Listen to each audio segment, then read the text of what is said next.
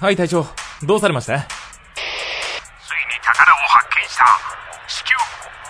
ジャングルスタジオに向かってくれ。ラジャ見つけた。豊岡の宝。ピックアップ豊岡の宝。こんにちは向井さやかです。私は今日豊岡市商工会青年部伊豆支部さんにお邪魔をしていますさあ今日お話をお伺いします方ご登場いただきましょう。順番に自己紹介お願いいたします。はい、えー、豊岡市商工会青年部伊豆支部50周年実行委員長の川原一郎と申します。よろしくお願いします。よろしくお願いいたします。はい、えー、同じく、えー、記念事業委員長をさせていただいてます。黒田亮介です。よろしくお願いします。よろしくお願いいたしますはい、えー、同じく広報委員長をしております坂本久志です。よろしくお願いいたします。よろしくお願いいたします。じゃあ今日は川原さんと黒田さんと坂本さんにお話をお伺いします。さあまず、えー、今回お話をお伺いすることなんですけれども伊豆市未来鉄道プロジェクトっていうのがね、えー、現在進んでいるんですけれどもこれってどういったプロジェクトなんですか、えー、本年あの商工会青年部伊豆支部が、えー、伊豆市商工会青年会から引き継いでちょうど50周年迎えるということで、はい、それに向けて記念事業を何か探していた中で、まあ、伊豆市軽便鉄道その伊豆市鉄道が100周年を迎えるということで、うん、そのことにあの着目してちょっと記念事業をできないかと考えた事業になりますね。はいこの伊豆市鉄道って、まあ、昔走っていたっていうことは私も知っていて鶴岡の橋のところに昔あった鉄そうですね。今でも鉄橋の2本残ってますね、はい、はい、あれは見たことがあるんですけど実際走ってるとかもちろん見たことがなくて。そうですね。創立100周年になるんですね。そうなんです。あの、うん。うん、伊豆市軽便鉄道っていうあのまあ、伊豆市鉄道の元の会社設立されて、はい、あの100周年になるんですけども。はい、はい、ちょうど、えー、この伊豆支部さんの創立50周年と合うということでこの伊豆市未来鉄道プロジェクトが発足したということなんですが。そうですね。構想が約2年前頃から、はい、あの計画してまして、はい、はい、でこのプロジェクトの内容としてはどういったことを今されているんですか？そうですね。あの子どもたちやあの年配の方々に何か一緒になってできることはないかということをちょっとあの模索していく中でそうですね。ヤフーニュースで段ボール工芸家の方がいらっしゃったんですけどもその方があの段ボールで鉄道を作る鉄道を復元ですね。その方はあのデゴイチっていうすごくあの大きな聞いたことあります、はい、デゴイチのあの鉄道を作られてたんですけど、うん、その方のちょっとヤフーニュースを見させていただいた時に、うん、ちょっともうその瞬間にこれだと思いましたね。はい、はい、ひらめいたですね。そうですね。はい、はい、でその中でまあ実際走っていた鉄道を、うん、まあ、段ボールで復元できないかということを、はい、あの考えていきました、ね、ではこのプロジェクトでは段ボールでその当時走っていた鉄道を再現するというプロジェクトなんですね。初めこう段ボール作ろうってなった時に皆さんの賛同って得られたんですか？メンバーの皆さんの、ね、最初は本当イメージが、うん、あのメンバーもなかなかつかなくて、うん、昨年の6月にその段ボール工芸家福岡に在住の段ボール工芸家の島さん、はい、島秀夫さんって方にお願いしてあの研修旅行という形で、うん、あの行かせていただいた時にデゴイチ、まあ、先ほど話しましたデゴイチを、はい、まあ、実際見させていただいた時にみんなの目が変わりましたね本当、はい、その時点でもうこれを作るんだなっていうあの、うん、なんて言うんですかねその決心と不安といろいろ入り混じったあの目があのちらほら見えてきて、すごくいいあの研修旅行になりましたね、はい、その方もあの実際研修という形でするのは初めてという形で、はい、あのそういった思いを持たれているんでしたらぜひうちに来ていただいて、はい、中を見ていただいて、はい、その時に九州段ボールさんという会社さんにお世話になったんですけども、うん、そこでされててあの、うん、はいいろいろとあの教えていただく形になります。そうですよね。ここお話聞いただけで段ボールで鉄道を再現するってちょっとイメージしにくいですよね。そうですね。最初は本当、はい、自分自身もなかなか、うん、はい、でもやっぱり実物を見ると皆さんイメージも湧いたというか完成図がねちょっとこんな感じでできるんだなっていうのがあってそこから皆さん取り組んでいらっしゃるんですね。はい。もうあの、はい、もうそのデゴイチを見た時はみんなあの子供のような目をしてましたね本当感動しましたよ。本当に感動しました、ええそれも大きかったんですよね。ものすごい大きかったです、はい。20メーターですね本当20全長。はい。あじゃあ学校のプールそうですぐらいね。ってことですよね、はい。とんでもなく大きいです。ねそれはテンションが上がりますね皆ありまさんねしたけど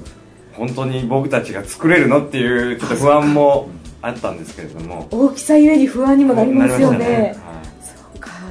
ね。それでも皆さんやろうということで今回このプロジェクトを頑張っていらっしゃるんですが昨年はこの4分の1のサイズの模型をまずは作られたということで私も先ほど見せていただいたんですが4分の1でもちょっと十分大きいなという気持ちはありました。これ前段階として作られたということなんですがやっぱりちょっと試作は必要だなということで作られたんですか？そうですね。はい。一回実際部員で、まあ、地域の方も参加してもらうっていうこともあるので、それに向けて、まあ、実際部員もそういうのを作ったことがないので、はい。それを4分の1を一回作ってみた上でリスに臨めたらなという思いですね。なるほど、ね、先ほどもお話しされたように地域の方も巻き込んでみんなで作ろうっていうことなのでもう部員の方もねメンバーの方もわからないし地域の方もわからないってなったら大変ですもんね。はい。はい。ということで前段階として作られたんですがこれは何ヶ月ぐらいかかったんですか？4分の1のサイズあのー昨年の9月末から、うん。えー4分の1制作にかかりまして、はい。そこから実際作業を、まあ、週にその青年部の授業がない日を全て、あの作業に当てるっていうことをして11月の末までかかったんではい。実際まあ2ヶ月ぐらいですかね、はい、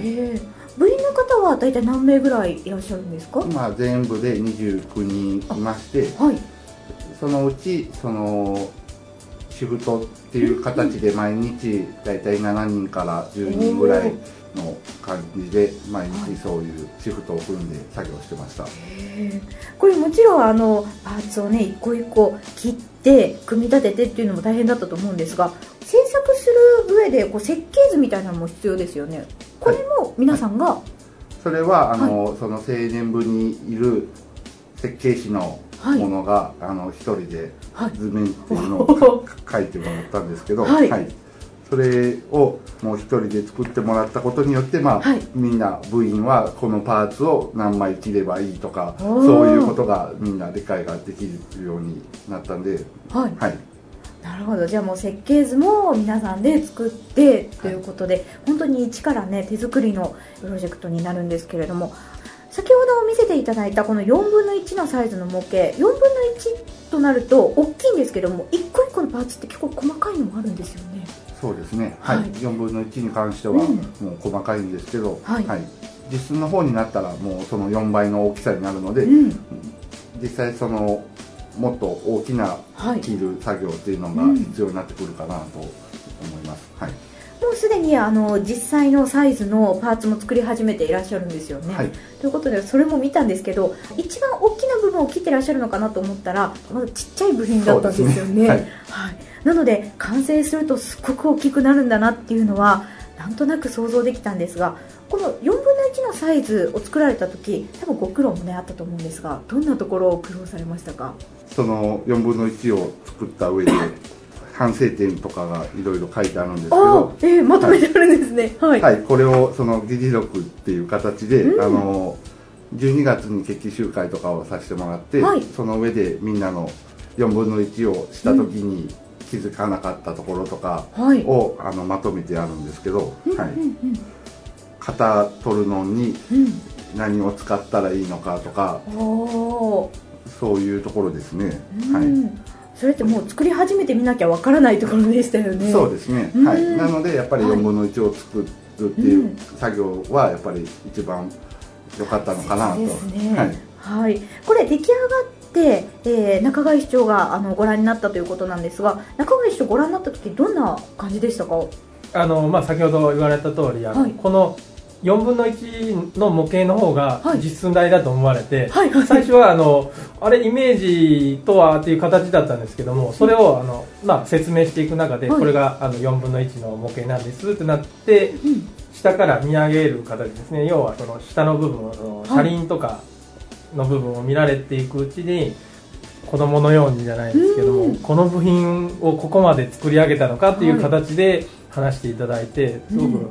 ご興味持たれてましたうね、ん。私も初めて見た時上の方はねあの結構大きなパーツがポンポンポンと並んでるんですけど下のあの車輪のところとかって本当に細かくてちょっとびっくりしました。でもねこれからどんどん大きなものを作っていかれるわけなんですもんね。はいまずは4分の1のサイズの模型を完成されてこれから、えーどんどんとパーツを増やして作っていかれてで組み立てがまた大変じゃないですか。これパーツ作って完成ってわけじゃないですもんね。そうですね、うん。はい、これもメンバーの皆さんで組み立てるんですか、はい、組み立ても今のところぜ部員で、うんあの作業を行う予定です、はい、先ほどねちょっとちらっとあのはい。見学しながら聞いたところによると大きなバスぐらいの大きさになるんですよね。はい、実際の大きさっていうのが、えー横幅が、えーはい。2メーター40はい。で長さっていうのが7799っていうあの7メーター799、でかいですね。はい、これ相当でかいですね。高さも結構だってありますもんね。それに伴ってね。そうですね。高さも一番高いところで3メーター40ですね、はい、すごい！高いですね。はい、メートルとか言われると全然想像つかないですけどまあ本当にバスみたいな大きさって言われると大体はい。大型バス1台分と思って、うん。はい、考えていただいたら一番あのイメージはつきやすいかなとは思います、ね、そうですね。それを考えるとそれを段ボールでってなるとすぐ果てしないプロジェクトだなってちょっと大変なんじゃないかなと思いましたが4分の1のサイズのところは運転席とかはあのフラットになっていたんですけどこれも作られる予定なんですよね、はい、あの4分の1は一応あの中が何にもなかったんですけど、実際今度実寸大の時にははい。運転席もできるだけ再現して、うん。あの皆さんに乗っていただけるようにはいする予定です、はい。ま大人も乗れるんですか？段ボールなので材質が。あの下も補強あとかを木で、はい。あの考えてますんで、大人の皆さんでも乗っていただけると思います、はい。ちょっと乗りたいですね、やっぱりね。はい。ちょっと楽しみにしたいと思いますが、今後、あの、先ほどもお話しされてたように、市民の方も一緒にこう巻き込んで作られるということで、ワークショップも開催される予定なんですよね。はい、一応今、あのー2月の22日の金曜日の日に行動地区のコミュニティ協議会さんの方の講演会の分で、あの第2部の方で、えー伊豆市鉄道プロジェクトとしましてあの皆さんにこういうのをしてるんだっていうのを、あのお願いに行こうかなと思っています。はい。えーこれ大体何時間ぐらいかかるんですか ?1 個とか2個とかパーツを作らせてもらえるんですかね？参加したそうですね方は。。あのーもうできるだけもう1個のパーツ自体はそんなに手間のかからないものっていうふうにさせてもらって、それをまあどれぐらいの時間っていうのもなく、あの作っていただけたらなと思いますので、はない。大きなものなんですけどその中の一つのパーツでも自分で参加することによってまた愛着が湧くというか完成した時にはい。すごく私たちも感動をもらえますよね。はい。はい、じゃあ今後は、えーワークショップなどもしながら、えーメンバーの皆さんで力を合わせて作られていくということでいや完成が楽しみですね。はい、なんかそれまでにはたくさんのご苦労があると思うんですが 楽しみにしたいと思います。では坂本さん、リスナーの皆様に一言いただけたらと思います。はい、えー、まああのこの事業はあーまあ伊豆市の未来に向けた継続的な地域振興と共同愛を育むことを目的に開催しますので、えーより多くの伊豆市の皆さんに、えー協力していただけたらなと思います、えーどうぞよろしくお願いいたします。はい、えーまあ、我々商工会青年部だけが制作しても自己満足で終わるのではなくて、まあ、先ほど坂本部員も言われたように、まあ、伊豆市の皆さんに、えーいろいろとご協力を得ながら進めていくのが一番の成功だと思ってますんで皆さんご協力の方を、えー一つでも、え参加していただけたらなと思っております。よろしくお願いします。はい、実際その段ボール作業っていうのを、まあ、通じてですけど、まあ、伊豆市鉄道がここにあったんだっていうのを皆さん伊豆市の町民の皆さんにも知っていただけて、まあ、実際こういう鉄道が走っていたんだっていうのを覚えてもらうために、まあ、そういう講演会とかに参加してもらってあの皆さんであの作り上げていけたらなと思っているのでよろしくお願いしますはい、ありがとうございました。本日は川原さん、黒田さん、坂本さんにお話をお伺いしました。ありがとうございました。あありがとうございました